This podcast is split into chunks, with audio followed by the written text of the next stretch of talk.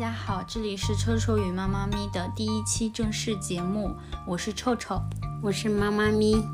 今天呢，我们想来谈一部小说《包法利夫人》。首先，田老师，你知道这本书在我们家已经存在很久了吗？那应该有很多年了吧，大概二十多年了吧。对，二十多年，比我还要古老的一本书，应该是比你的年龄还要大点的。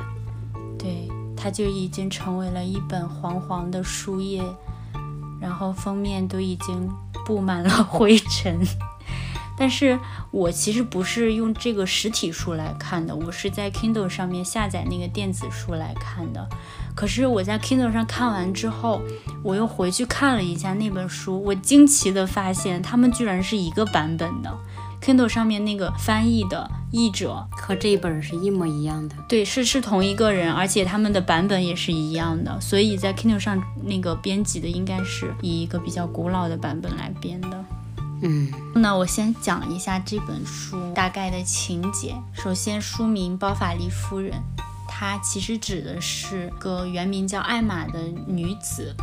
因为就是像古时候欧洲女子出嫁之后都要改成丈夫的姓嘛，对，是这样。所以包法利其实是她丈夫的姓，嗯，丈夫家的姓。她原名是艾玛，那父亲是一个富裕的佃农，所以呢送她去修道院上学。在修道院里面上学，其实就是一种比较贵族式的教学，她会学习那些比如说贵族小姐才会学的一些礼仪，跟普通的农妇。它那个礼仪肯定是不同的，就古时候那些欧洲，他们不同阶层的吃穿用度都是不一样的。就像我们的《红楼梦》，对，就像我们那个贾府里面清朝时期那些女子到那个宫里边才可以学习的那些东西一样，啊，有有一点的这种感觉。然后修道院呢，也是跟宫里一样，嗯，比较封闭，也就是高高的深墙之内，宫里就是听皇上嘛。在修道院里，他们就是研读圣经，然后身边就是神父和修女。嗯，在这个环境当中，其实，在修道院里面，它是有规矩的。嗯，那肯定了。就好像以前《红楼梦》是禁书，是不能看的，是怕那些就封建社会嘛，对女子的一种思想上的禁锢，不允许他们去胡思乱想。在修道院里面也是不能够看这些所谓爱情小说的，但是呢，又没有管得非常严。所以艾玛就看了很多这种，就是像骑士拯救贵族小姐这种爱情故事，她就总是对这些有一些幻想。所以她其实，在修道院里的生活并不是非常的恪守规矩，其实是有一点叛逆的。嗯，有点。她那个年龄应该是多大在那个时候？呃，就青春期，十几岁。对。嗯，那那个年年龄应该就有这个特征的。就是修道院的教育其实是一种反人性的教育嘛，就像我们我们中国古代有什么存天理灭人欲这一说，就是遏制你的作为人的一个基本需求，因为你一旦有了这些想法之后，就会很难控制。那是，这个其实这种和咱们国家的六七十年代，包括比六七十年代更早的那个年代。应该是一样的这种情况，就是说，尤其是对女子的这种情感，嗯，情感方面的控制，不能说控制吧，反正就是约定俗成的一样，就是大家都认为你要是敢表达出自己的情感，你就是大逆不道一样，就是这种。我们整一个儒家文化吧，都是这样的。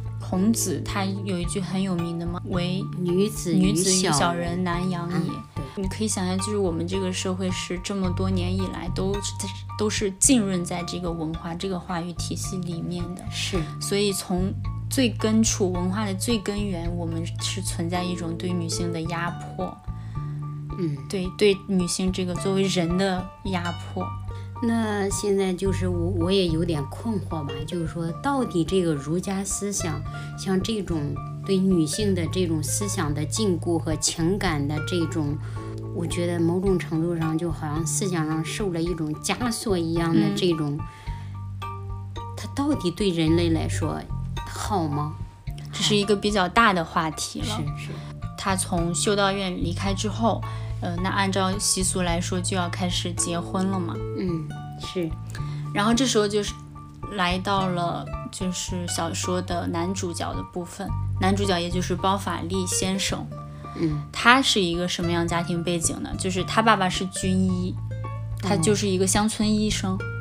嗯，然后呢，他也是到年纪了，他爸爸妈妈就打算给他找一个叫找一个结婚对象。呃，包法利先生的第一任妻子其实是一个寡妇。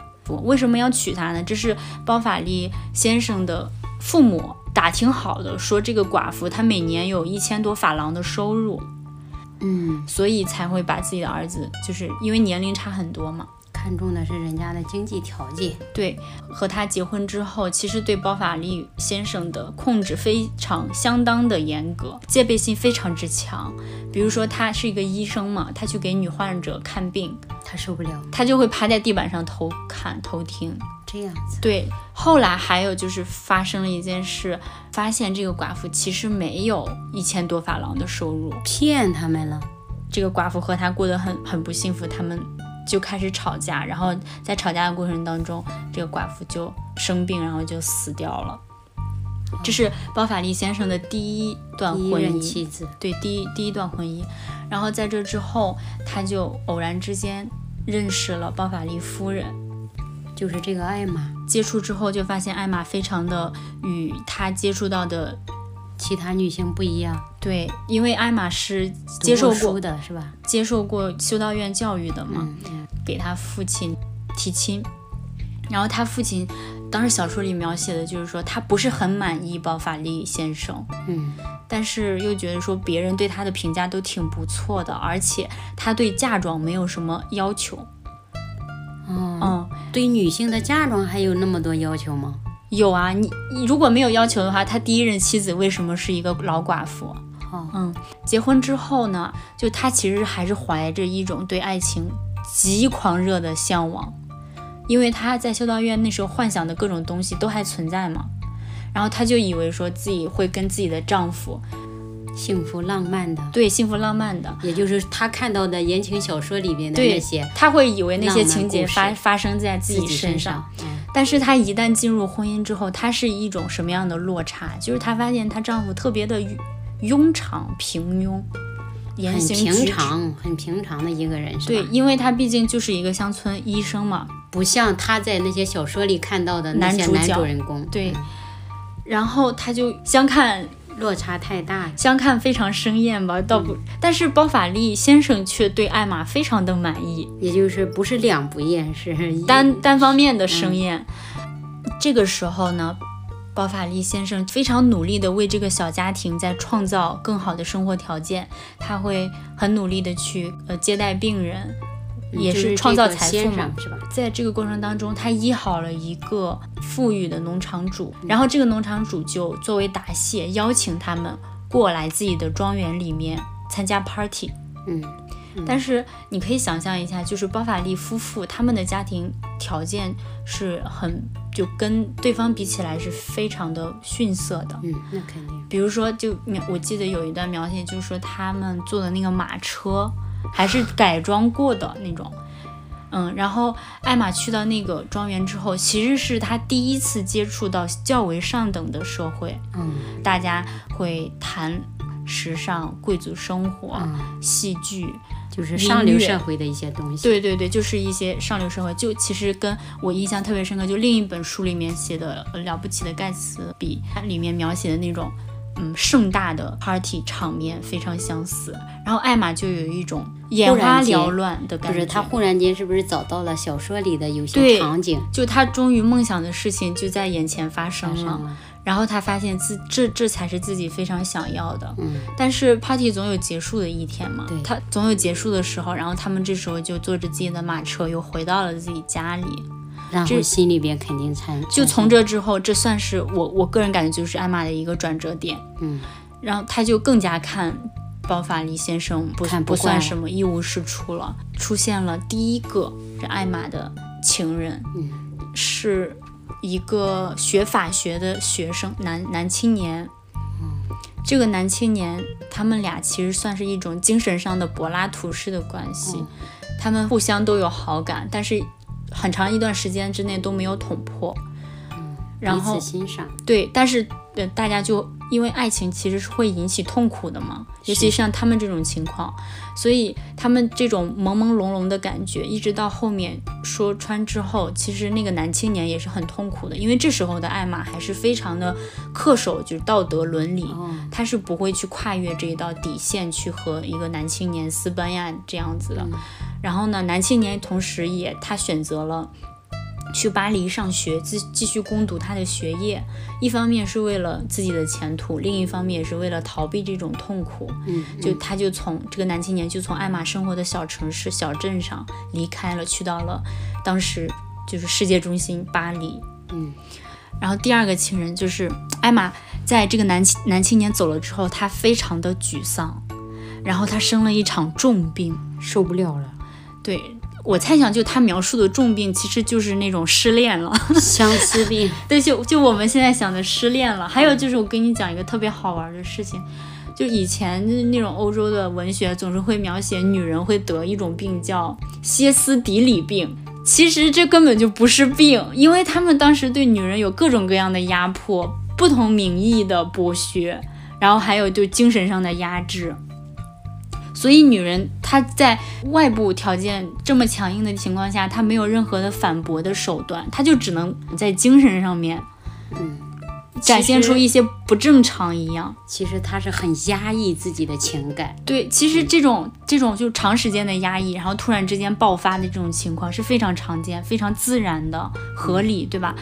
但是在那个时代，就是大家就觉得说你哦，你突然就不跟我们大家的想法一致了，你的做法有悖常理，然后就把你这个称为一种病，歇斯底里症，很另类了。对，是有一天他和另一个地主吧，算是相遇了，在某一个场合，然后这个地主他是一个什么样的人？就他非常有钱，他还是一个情场老手。他看到艾玛的第一眼就想到这个女人，我一定要得到，瞄准了她。对，然后呢，艾玛，你想她就是一个，其实当时思想还比较简单、天真烂漫的一个少妇，美少妇，她是经不住这样的诱惑的。对，因为那个男人本身他就对那个感情方面有向往嘛。对，有有向往。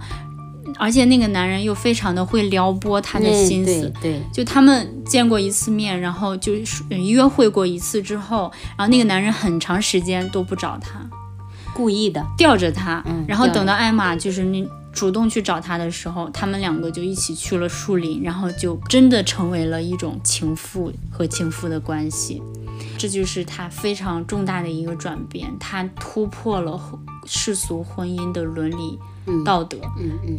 完全的陷入到了自己的幻想之中。他之前还生过一个女儿，他生了那个女儿就抱给一个农妇还是木匠的妻子去抚养，其实就跟我们现在请保姆一样，就把自己的孩子放在保姆那边，嗯，然后自己就全然的不管。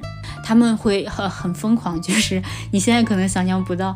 像我们这个到处有监控摄像头的年代是不存在这种事情，但他们就是经常晚上去对方家里约会，比如说你到我的花园里，我到你的后院 等你，我是觉得非常的难以想象的。但是当时他们就这样持续了很长一段时间，然后艾玛到后面就越来越失控，后面他甚至还提出要求，就是说你带我走，我们私奔。可是你想那个情场老手他会这样子。他不会舍弃他的一家人，因为艾玛对他来说只是一个女人而已，而且他是其实是一种对艾玛的征服欲，嗯，他征服了她，然后看到艾玛他就满足了，疯狂，对他其实是受不了的。这时候就他的理智是告诉他，我不要再和这个女人纠缠下去了，于是甩掉他，对，他就决心甩掉她。他就给艾玛写了一封非常决绝的信，意思就是我不能够带你私奔，我们两个之间，呃，到此为止。那这样子会对艾玛有很大的打击。对，然后艾玛就又生病了，又生病了。在在这期间哈，其实包法利他没有任任何一丝的怀疑，他就觉得是他也不知道他们的这种情况。他不知道啊，他是一个非常老实的人，他每天就忙着看病，嗯，忙着他自己的事情，从来。因为他没有这个心思，所以他就不会往这个方面想。为了让艾玛开心起来。他就觉得艾玛如果去看一场戏剧的话会开心起来，所以即使那个戏剧可能票很贵，或者是花销比较大，比如说要去另一个城市要住酒店呀，艾玛说其实是没有必要去看的，其实就是超出自己的消费范围了。但是包法利先生为了艾玛的欢心，就是要坚持说让他看。然后一去看又碰到人了，你猜碰到的是谁？就是他的第一个，嗯，就是那个男青年，他们就碰到了，碰到了之后，这个戏剧是持续两天的。就第一天的时候，包法利夫妇是一起去，然后他们一起碰到了这个男青年，就在这个剧场里面看到了，看到之后他们中间离场了。这个先生真的是非常的爱艾玛。已经超出自己的消费范围，为他买了票让他去看，但是他说里面太热，什么环境不好，太吵了，他就要中途走。包法利先生也没有任何的怨言，就说走。走了之后，他说他有事儿，他要先回去，然后让艾玛继续留在这儿。他坚持让艾玛继续留在这儿看戏，就是张信哲唱的那个过火嘛，不该给你机会让你犯错吗？完全，其实艾玛当时内心是非常挣扎的，因为她经历了一次。他的情人应该是成熟一点，是吧？对他，他是有挣扎，他觉得自己不应该和这个男青年有任何的，哎，对，不该发生的事儿。对，可是她丈夫又给了她这么一个空间，刚好。然后这个男青年又是他跟以前又不一样了，因为他去过大城市，在大城市学习了更多。他现在是一个变成现代的话，就是一个律所的一个小律师了。嗯，他已经是有一定社会地位的。然后他比如说棱角更分明了，而且还有一层就是他们原来那个故事没有发展完，对，有基础是吧？对，所以现在他们就完全就是死灰复燃。艾玛就为了和他能够，比如说每月每周约会，他要去到那个男青年的城市，他以一个什么样的借口来获取这笔资金呢？就是差旅资金呢？为从先生那里得到。但是他不能说你每去约会，对他要编一个理由，对你猜是什么？什么理由？就他们家有一台钢琴，然后艾玛是会弹一点的，但是他弹的不好，对，找理由去然后有一次艾玛就做戏嘛，就说，就弹了一会儿，然后说，嗯，我弹的也不好，我应该更再学一学，但是呢，学的费用又很高。然后呢，包法利先生就想着说，如果你实在想学，我们也不是负担不起，比如说你一个月去上一次课。然后那个时候不是像咱们现在一样请家教过来的，他是要去到那个钢琴教师家里的，是一个什么什么小姐去到他们家里，然后那个小姐就刚好在那个城市，这是艾玛精心挑选的嘛。嗯。然后他就假借着这个名义获得了约会资金，定期的去和男青年约会。再一次，艾玛又是像曾经那一次一样，越陷越深。然后艾玛已经完全跟当初不一样，就是她原来是一个，你可以想象她是一个比较单纯，然后各种约会的技巧呀，还有在男人面前的那种姿态，都是比较清纯的。但是到后面，她就是，比如说她会抽烟，他们每次去幽会都会去到一个酒店的一个房间，就是那是一个定点的地方。嗯，老地方，嗯，然后他他们就在那里发生了很多很多故事，然后这个男青年其实对他就是也是一种比较复杂的心态。刚刚开始的时候，艾玛算是他的以前的梦中情人嘛，嗯，他们其实相就再次相遇的时候，有一个细节描写我记得很清楚，已经隔了几年了，对吧？再次相遇，其实这几年当中都发生了对呀其他的故事，很多事儿。其实这个男青年已经差不多把艾玛忘了。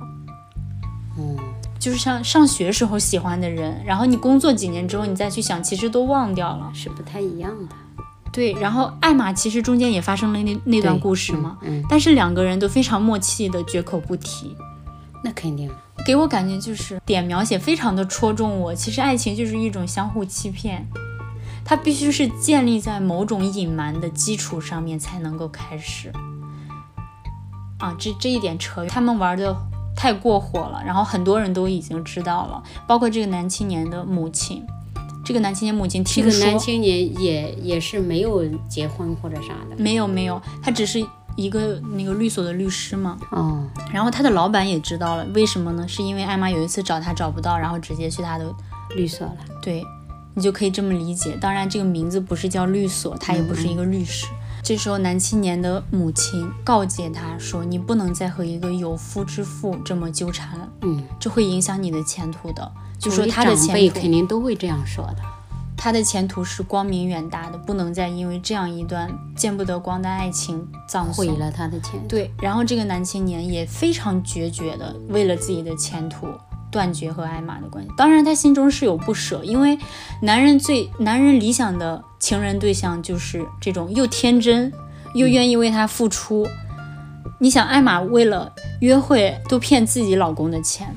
当中还有非常精彩的就是关于经济的一段描写。你想，他和自己的情人约会，他肯定是想要就是着装呀、嗯都都越隆重越好。女为悦悦己者容。容，对，这就牵扯到了艾玛认识的一个商人，这个商人叫乐乐。他们以前卖东西是怎么卖呢？就是我跟你关系好，然后我会告诉你我这里有什么，我能帮你搞到什么好东西，我帮你搞来了，然后你把钱给我，是这样子的。其实相当于一种超前消费嘛，嗯也相当于一种借贷。嗯然后艾玛当时的消费观念就完全是这样的。这个乐乐他其实知道艾玛的经济状况是怎么样的。一方面，先生是问乐乐要钱，借钱；另一方面，包法利夫人又向乐乐这里买东西赊账。嗯，对，其实他非常清楚他们家是什么情况，那他应该知道他是还不起的吧？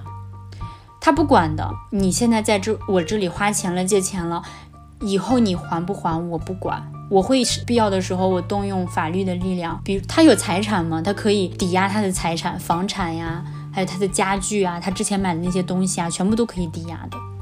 艾玛就在城当中，他买了很多的东西，奢侈品在他们那个年代吧，到后面的时候，这个男青年又决心对决心要断绝和他的关系之后，包法利夫人回到家里，也得知了乐乐已经向法院起诉，要让他归还这这些多少法郎的嗯嗯债务，而且是限二十四小时之内必须马上归还。但你想，一个商人他的面貌是怎样的？就是平时的时候，你像他那里买东西的时候，他都特别热情，跟你倍儿亲。嗯嗯就是说，哎呀，我们这儿又有什么好东西了，肯定穿你身上特衬你，哎呀，姐呀，姐带一个吧，就是这种的。然后，但是却没有在任何通知的情况下向法院直接起诉了他。嗯，然后这种情况是什么？就是艾玛没有能力去偿还这笔债务，就她丈夫也没有能力的。没有能力了，因为她丈夫为了填她的窟窿也借了很多钱，这就导致什么？最后利滚利，因为她也是算利息的，贷一样的，对，利滚利，到最后艾玛所有东西都失去了。好悲惨呀、然后这时候艾玛已经走投无路，她精神上的寄托，她的爱情三次幻灭，就一次是她婚姻这个丈夫的幻灭，另一个是第一次情人到后面男青年。整个过程的画面，第三个就是中间的那一段地主玩弄他的感情，三段，对，然后他就想办法想弥补自己这个经济上的窟窿嘛，他还很怕包法利先生知道，然后他就去到处借钱。首先，他去了一个老老头子家里，那个老头子好像是是什么身份我忘记了，好像是一个律师吧。她去到那儿，你说到这个时候他还不死心呢？他还想借钱，因为包这所有的一切，包法利先生是不知道的。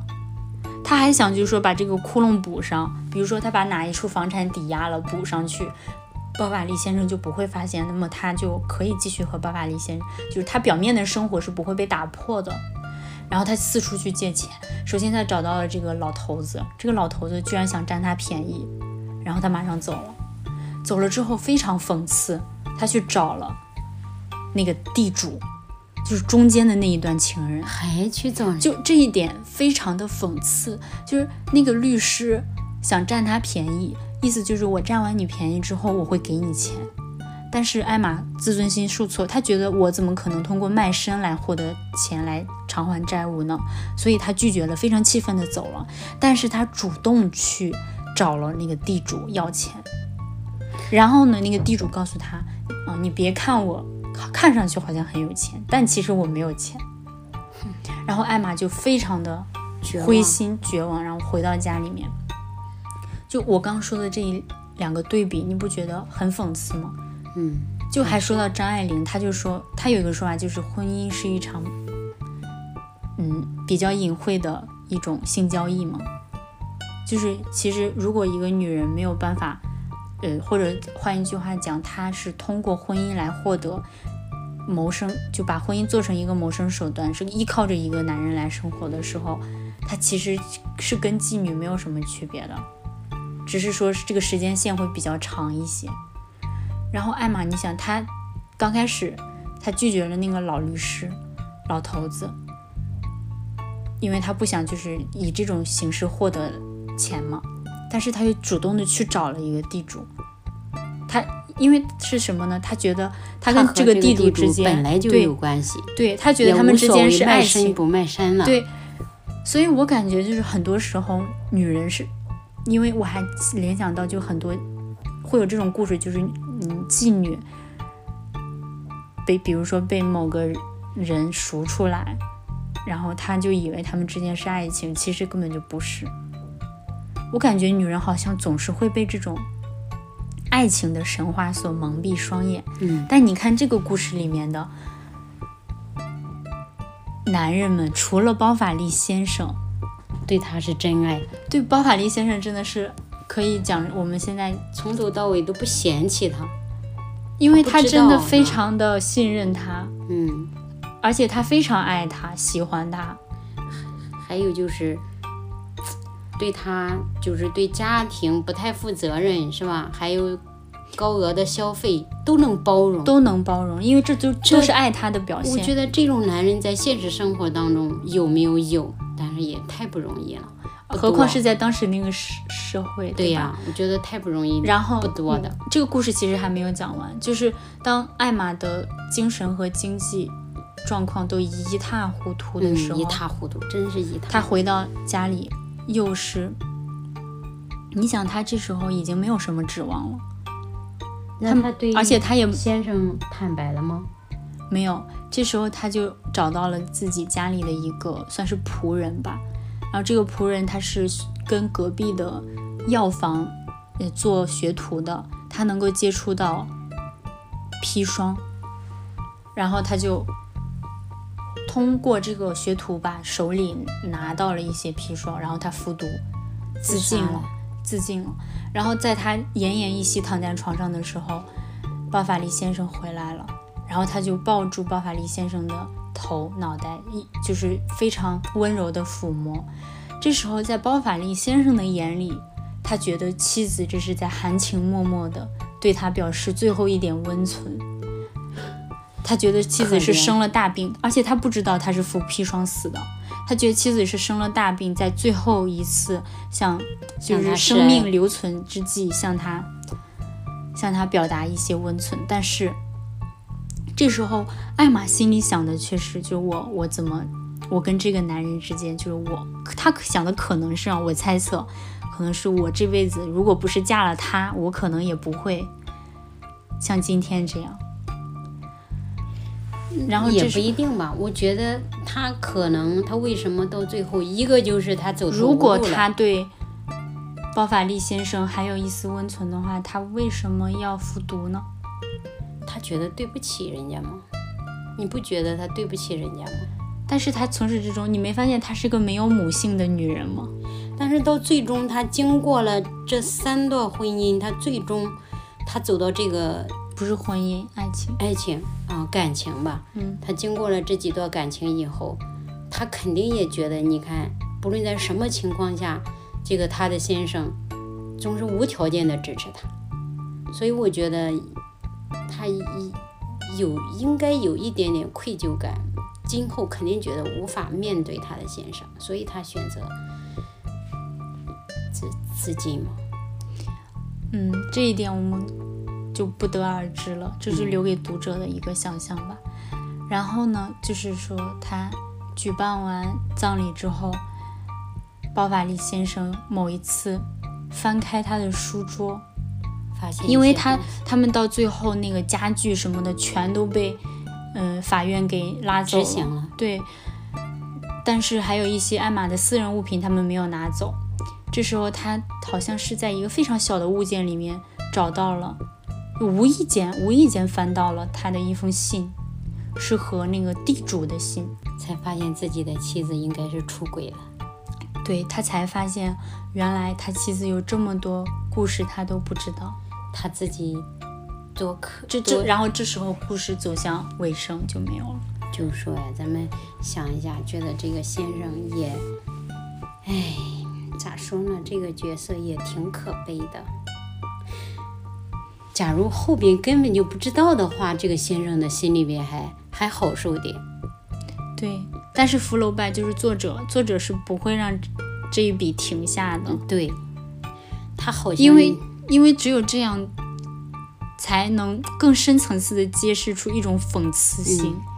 好像就是一种挖掘吧，对。然后在这个故事当中，其实我最想说的就是，我觉得每一个青春期的女生都应该 看一下这部小说。我觉得现在，嗯，不是现代社会，就是从古至今，我们女性好像被灌输的爱情理想太多了，然后。与此做对比，你看这个小说当中的男性和我们生活当中的男性，能为爱痴狂的，就是所谓的痴情浪子有几个？但是痴情的女人却是很比比皆是，现实生活中也很很多。对，就是无论是文学作品当中，还是搬上什么大荧幕、大荧幕的舞台的，痴情的女人，嗯，为爱情牺牲的女人都非常多，而且。我的感觉就是，大家非常鼓励这一种行为，好像女人非常鼓励这个女性痴情一样，鼓励女性牺牲。嗯，还有一个角度就是说，艾玛是一个没有母性的母亲，这这是我刚刚提到的，因为她有一个女儿，但是你会发现她这个小说里面根本就没什么描写，提她，对她。为什么不提呢？就就是想塑造这么一个形象，就是他对他的女儿，就是他是一个没有责任心的母亲。整个小说其实也就是从头到尾就是一直在说这个艾玛一直一生都在追求自己的爱情理想爱情，嗯，理想爱情，追求自己的浪漫爱情。其实到最终他也没有找到自己属于属于他自己的真正爱情。那这里我们就要想一下，这种东西真的存在吗？就是艾玛追的这个东西真的存在吗？对，确实值得深思。我觉得这个作者肯定也是有这方面的想法，也就是让人去深思这个艾玛追求的这个东西，在现实生活中存在吗？对，我想这个他就是作者留给人们去思考的一个东西。我们先不讨论它存在不存在这个问题吧，就是我就特别想对比一下，就是小说当中男人为了前途可以把自己的感情放弃了，就是一切就一下子就切断，这种果断，这种毫不留情，我觉得是每一个女人都应该学的。就为什么总是男人是这样，而不是女人是这样？但是我们要脱离，我们要脱离。相反，你不觉得男人是为了就是自己的前途或者自己原先的家庭，然后放弃自己真正去追求的那个感情？但是刚好相反，我觉得也是很讽刺的一点就是，但是女人不一样，就是女人为了自己的爱情可以啥都不顾，可以放弃自己的家庭，好多女的就是这样。就是抛家舍业，把自己的亲人还有孩子都丢掉，为了追求自己的一份爱情，这不是艾玛的这个从头至尾的表现吗？其实现实生活当中也是有很多这种女性的。刚好是我就是我想说的是，我们女性为什么要是这样子？为什么这么多女同胞？会陷入到这种陷阱当中，因为我们可以非常明显的感知到，你单纯的去一盲目的追寻爱情，对你的人生是没有任何帮助的。往往这种盲目追求爱情的女性，人生都是过得一塌糊涂。嗯，是有太多这种负面例子了。还有就是像文学作品当中，还有荧幕舞台上面展现的女性形象，为了爱情牺牲，为了男人，为了家庭。牺牲掉自我，这其实这不，我我个人感觉这不是一种应该被歌颂的形象。我我更应该，我觉得应更应该鼓励，就是女性应该理性一点，对，把这些社会强加给他的爱情理想、家庭观念给抛掉。其实更应该像男人一样思维，我们应该完全理性的去对待自己的感情和自己的家庭。对，然后我就想提一下，其实很多时候我们女性就是女性之间的理解是特别重要的。嗯。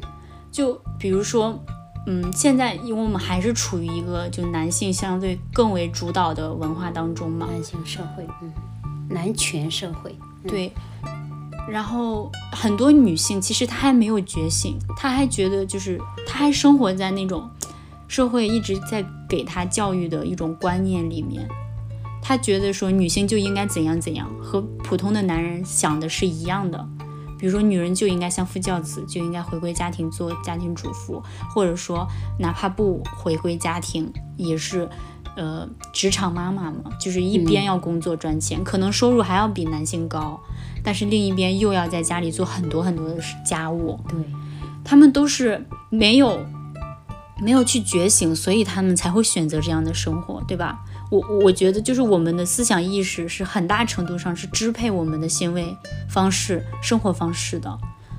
嗯，那肯定了，就是。但我在网上就经常看到一种言论，就是说这些未觉醒的女性看到那些已觉醒的女性的生活，她们往往会加以指责。对呀，甚至言语言语非常之难听。对，我觉得我如果是作为那些被。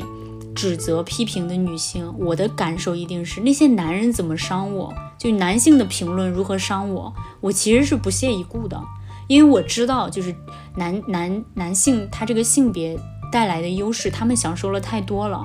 作为既得利益者，他们其实是很难去和你这个弱势群体来共情的，而且他生下来就是男性，他也很难去设身体会女性的一些痛苦，比如说女性这个痛经。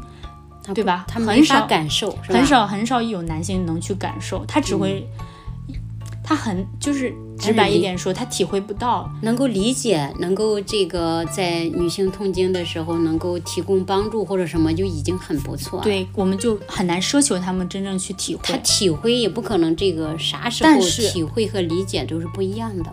对，但是。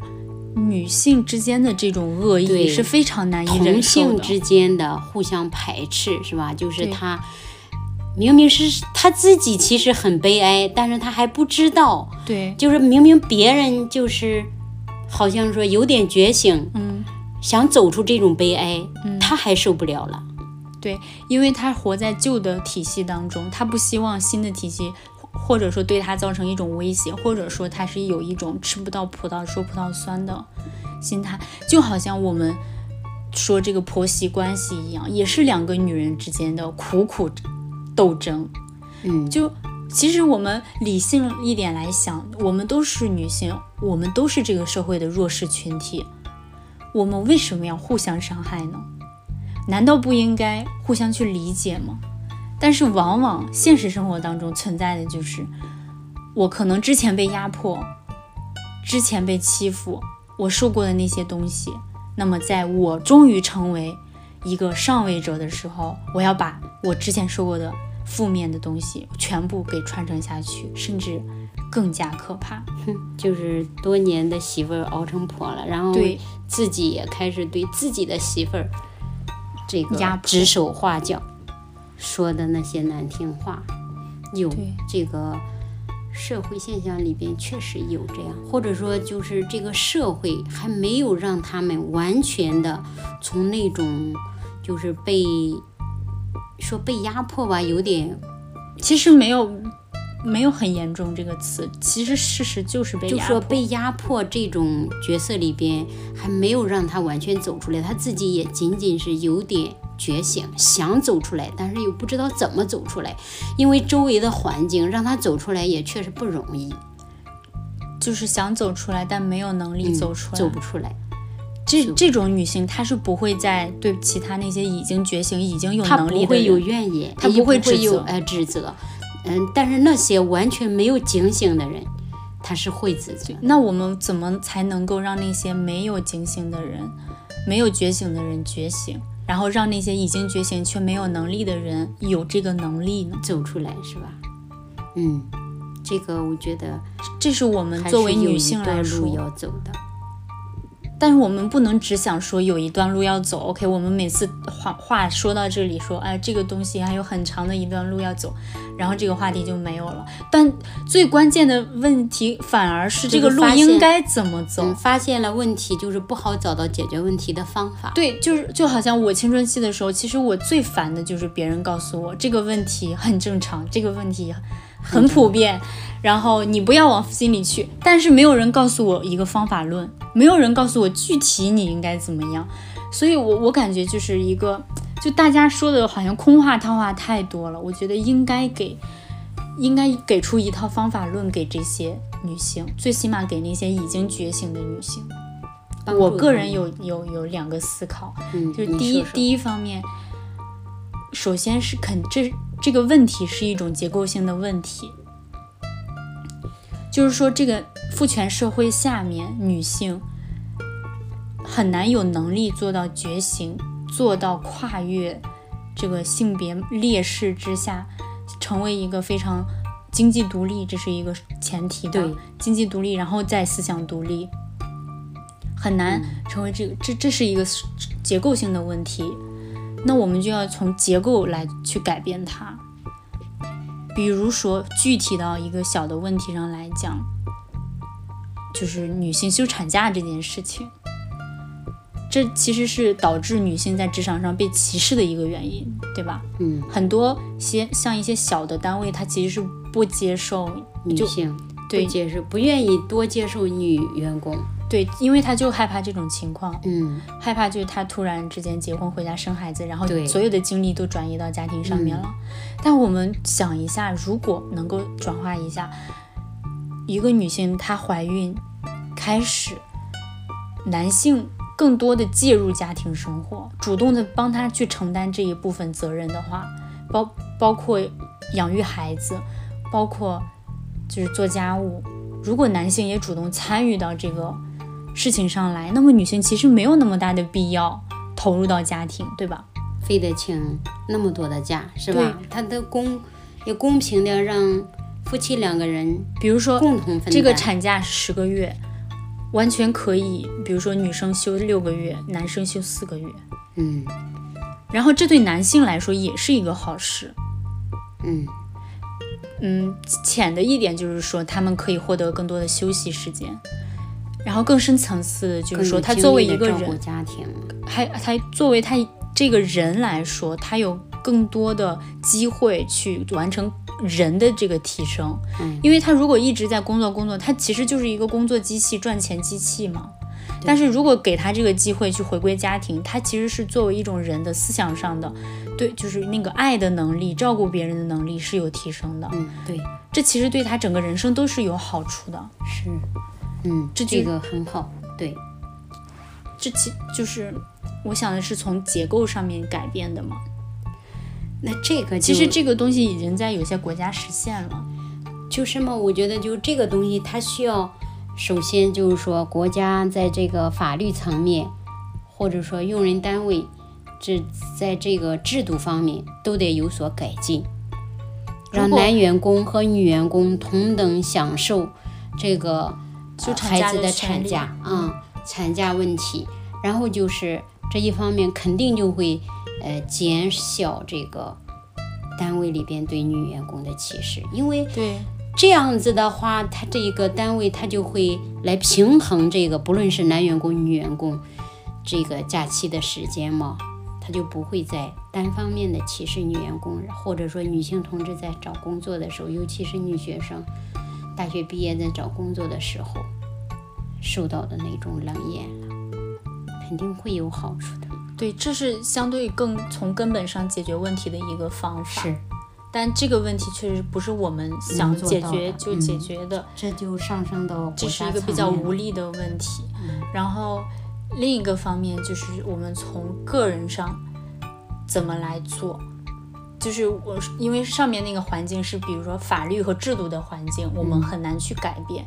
那么我们能改变的是什么？就是我们从身边人做起，身边的女性，尤其是男性，男性，比如说我们作为妈妈的话。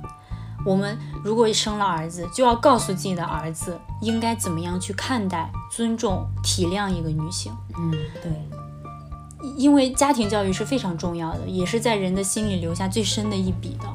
如果自己的妈妈都很难去尊重女性的话，这个人他如何去尊重女性？我是无法想象的。嗯，对，是所以我们肯定，比如说，呃，身边有什么外甥女，呃。哦，还有就是对女孩子这个从小的教育，我们要告诉她，女性应该，比如说从一个小 baby 开始，大家就开始区分女女宝宝要穿粉色的衣服，女宝宝要喜欢玩芭比娃娃，然后男宝宝就喜欢呃玩那些卡车、各种枪，对，玩呃武器类的玩具。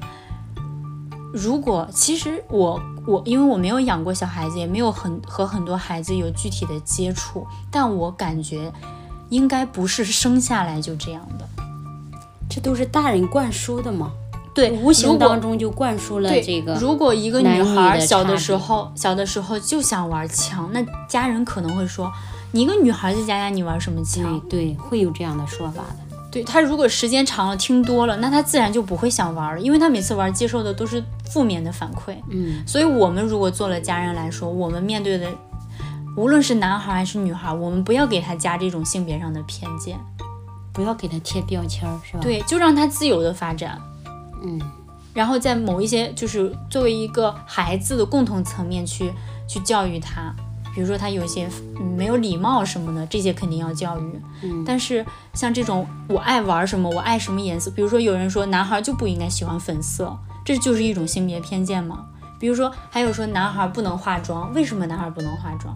还有说男孩不能穿裙子，为什么不能？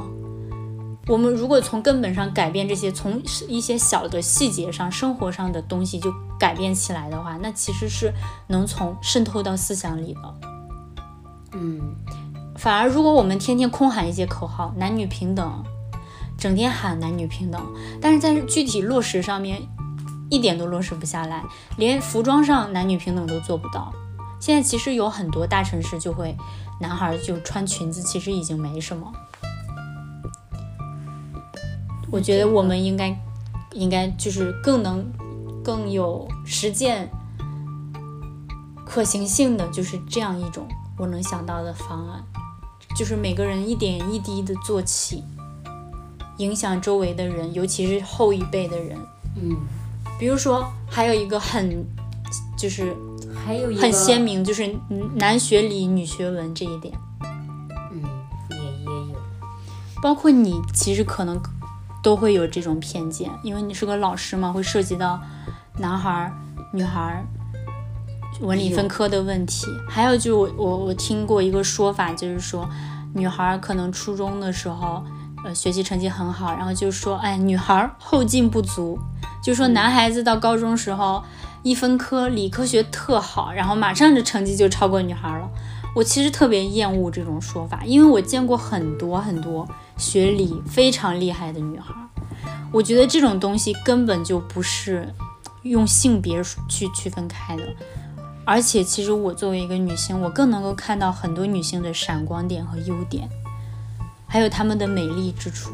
就我经常和我另一个朋友讲，说其实你把社会的那些审美观念给抛掉，比如说现在的主流审美就是皮肤白、鼻梁高、眼睛大，对吧？是就是白又瘦这种观念。如果你把这个观念，就社会赋予你的观念给抛去的话，你发现很多女孩都是很美的，嗯，或者说，如果她整体没有那么的美，但她总有一些局部是非常美的。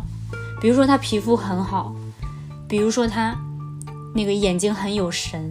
其实每个人都有她的闪光处，那当然了，肯定。可是很多男孩是看不到的，他就看见了白。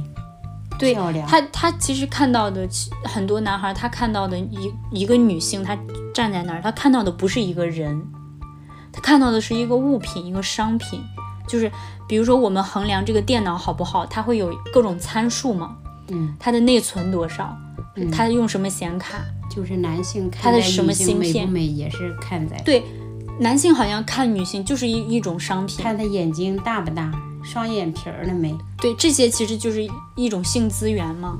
然后还有就是这个女性她背后带来的生育能力和回归家庭的那种以后为家庭创造的价值。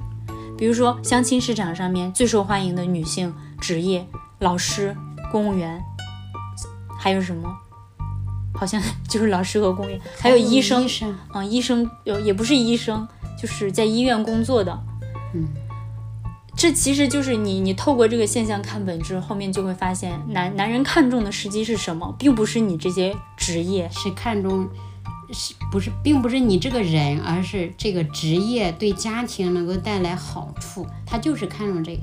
对他就是看重就自己以后在外奔波赚钱，然后女人可以在有家，个她有更多的时间去照顾家庭、老人和孩子。嗯她其实要的这要的就是他的后顾无忧就对行。但但是我们反过来想一下，女人看重男人的是什么东西？很多时候，我我不知道，就是现在，因为我还没有到这个婚恋市场上面，但是我我总感觉就是女人，起码在我们学生年代，我们女孩子看喜欢的男生，很多时候形容他的是，你看他学习成绩很好，或者是你看他打篮球很好。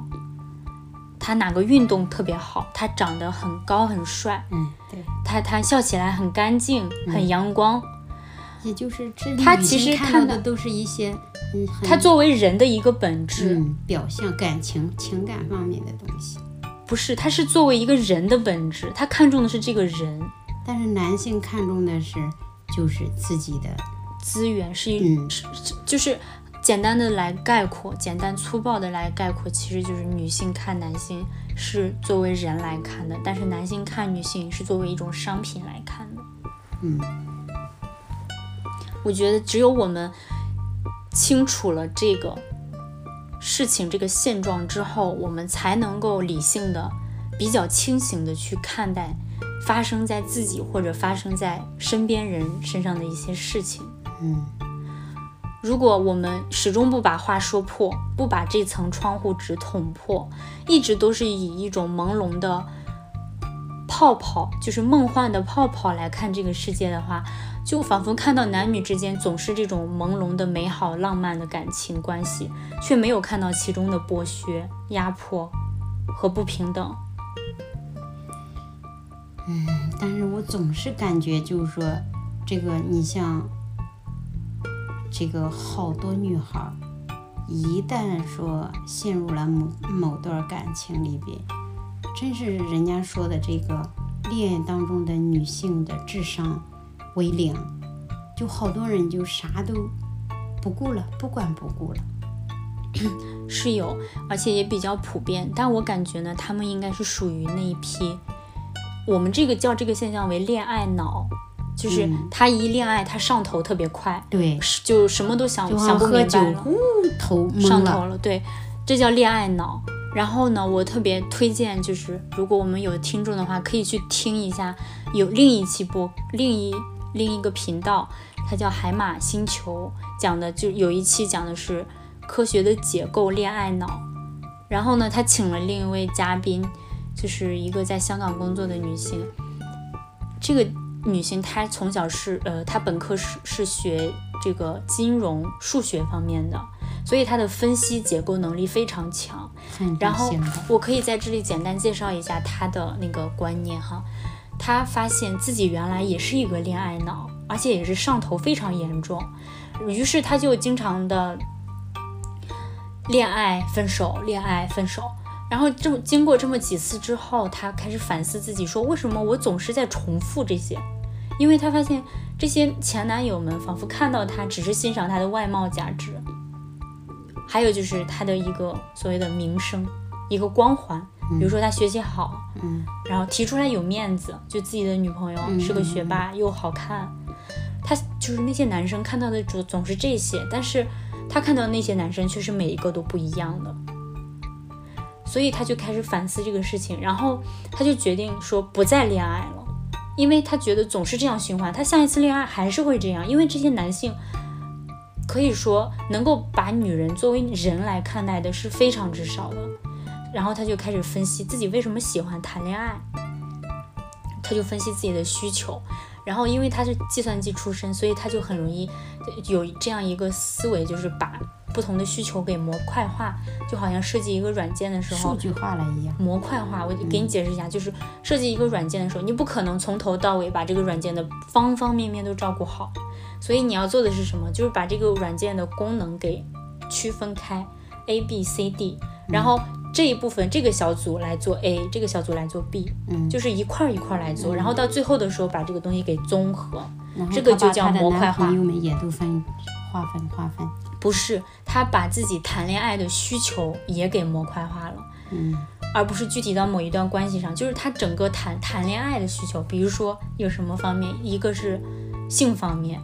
对吧？身体的需求方面，这个可以单拎出来。还有一个就是陪伴，比如说他需要找人和他一起吃饭，嗯，这个也可以拎出来。然后还有就是，比如说他想要找就自己心情不好的时候有一个倾诉的对象，嗯，这个也可以找。当他把所有的爱情里面他需要去满足的东西一一剥离开的时候，他发现可能满足所有需求非常。难就是一起满足很难，但是他可以单个来满足，从这个身身上满足这个，那个身上满足那个。对，比如说吃饭这一点，他完全可以找一个同事或者是离得近的朋友，大家一起去吃饭。然后，呃，那个倾诉方面，他也可以找好朋友去倾诉。然后性方面，他其实也可以去找。然后呢，他真的去找了。他他是在香港嘛？他加了一个群，然后就在群里面写了自己的。这个各方面的要求，然后有很多很多男的来找他，他惊奇的发现，这个里面有很多男性都是已婚的男性，然后而且他们毫不避讳这一点，就会告诉他，我是已婚的，但是我想和你继续这种，我我想和你发展这种关系。所以你你没发现吗？当我们女性苦苦的想要解决模块化恋爱这个需求的时候，你发现人家男人已经非常的，好像天生一般，已经成为模块化的高手了。他们生来就会模块化自己的需求，就他们明白，我不我不可能因为这段关系和我老婆离婚的，对，但是我偏偏又要和和你来发展这个关系。然后他说。呃其实没什么，我后面再对他好一点就行了。然后这个女生呢就问这些男生说：“你怎怎么叫对你老婆好一点呢？就是回家给她买个包吗？”然后这些男生就就沉默了，就没法回答。其实他们对女性看待，你看就是一种商品化的看待。就这个商品他有自己的需求，比如说他喜欢买化妆品、护肤品、买包，那我就。对不起他之后，我就给他满满足这些需求，用商品来满足商品，你弥补我这方面的欠缺。对，可是你想，他老老婆们真的知道了真相之后，他们会接受吗？很伤心。对呀，因为他们也是女性啊，他们。不仅仅是要个包的事儿，咱们不仅仅是要那些商品。对呀，其实女性没有这么肤浅的，很多影视作品喜欢，还有就是什么那种主流话语会把女性给刻画成一种非常肤浅的，嗯，就是嗯沉迷消费主义的一种形象。其实不是，我觉得每个女性都是非常鲜活的，她有很有生命力，也很有自己的想法。但我觉得是不是就是缺一个舞台，缺一缺一些机会，让她们把自己的。故事把自己真正的想法和需求说出来，比如说还有一个群体，就是就是男同性恋，他们因为他们也非常在乎主流价值观嘛，可能他们也抵抗不住社会的压力，所以他们会去，对，就会去社会上找一些或者就是欺骗嘛一些女性，然后跟人家结婚，但其实他根本就不喜欢女人。然后呢，女性结婚结了婚之后，才发现自己的老婆呃自己的老公根本就不喜欢女人，但是婚姻很多时候又要维持下去，很多女性是没有勇气去走出这个东西的。我觉得就是我们这样的话语越来越多，才能让让那样处境的女性去知道自己被剥削了。因为很多在这种婚姻当中的女人，她又承担了一个母亲的角色。因为你你别看这些男同性恋，他是同性恋，而但他为什么选择结婚，就是因为他抵抗不住家庭和社会的压力，而这个就会，而这个就会导致一个结果，就是他还会想要孩子，嗯，对，所以他不爱你，但是他要让你给他生孩子，嗯，他以后可能很大程度也不会去养那个孩子，还得你养，对你不断要照顾他，你还有可能去帮他父母养老，所以你就承担了养老、生育。教育孩子，还有家庭的各方面杂物，很有可能你还要出去工作，而且这所有的一切都是没有爱情为基础的。嗯，而且那个男人可能在背后就无尽的厌恶你，无尽的厌恶你，并且他还可能在外边还有同性恋着，非常可能就是他在外面继续从事着他的爱好。嗯。我觉得这种剥削真的是全方位、无止境的剥削，就是一种。就是一种，我觉得以前的黑人就是在农场主 那样剥削黑人奴隶都没有这么可怕的，因为毕竟他们还是会照顾他的吃穿。但是你在这种婚姻当中的女性，她们有什么路可以走？我觉得唯一的出路就是先逃走，先逃走，然后先对自己负责起来。但是不容易啊！你可能是现在，我跟你说，就是你作为现在一个。呃，单身，这个刚踏入社会的这个呃女性来说，你你你是想让这些女性觉醒，让她们就是说对自己好一点，让她们自己先逃出来。但是你像好多女性，一旦走入婚姻，呃，一旦有了自己的孩子，就是能够真正舍弃自己孩子走出婚姻的人，我觉得真的是。不多，但是我们不能只停留在说这种现象很多很普遍，女性很难走出来就止步不前了。啊，我们现在做的就是说，让更多的女性就鼓励她们走出来，鼓励她们，让她们相信，就是自己有能力走出来。其实并没有那么难，因为以前现在的生活已经是非常一眼望到头的苦难了。对，为什么不选择另一条路呢？说不定那条对呀，说不定有一丝生机呢。对。还还有一句话，就就就是我我觉得说的非常之对，而且也令我世界观非常刷新的，就是以前可能我们的观念里离婚都是一件比较悲伤的事情，但是后来我听到一个说法，就是结婚可能不是为了幸福，但离婚一定是为了幸福。嗯，所以我觉得大家就不要把这种事情想得太可怕、太沉重。嗯，其实并没有什么沉重的，其实生死才是大事嘛。但我们如果就是。这个我们之后可以再聊生死这件事情。嗯，就结婚、离婚这些事情，其实，在人生的路上面，并没有那么大的比重。我们不用把它看得太重，就是要首先要做到一种态度，就是对自己的人生负责，不能说 OK，我一步搞砸了，天呐，我就。躺在这儿再也站不起来了，不能是这样的。尤其我们作为女性，要要相信自己的力量。这就要求就是说，你要舍不得孩子的话，就把孩子带走嘛。对，有能力去单独抚养孩子。抚养孩子。对，而且一个一个就是好的妈妈，负责任的妈妈，单独抚养孩子也可以把。好，今天的节目呢有点长，第一期就这么硬核，情感这么充沛，真的合适吗？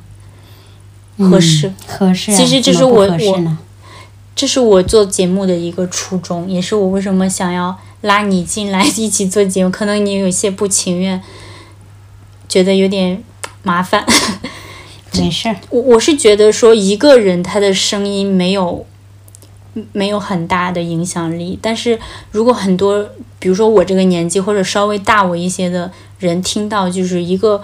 较为年长的女性也是能够理解现在我们女人的这些困境的话，他们会给他们更大的鼓励和勇气，也会也会让他们产生共鸣。对，就是就是说，其实并不是我们这些年轻女年轻女性能够理解，不是我们这些受过高等教育的所谓的怎么样的女性才能够有能力，嗯，做到的事情。就是一个其实普普普通通的嗯都能做到。对我们也都是普普通通的最，起码就是提醒大家，从思想上先醒悟过来，然后再去行动，是吧？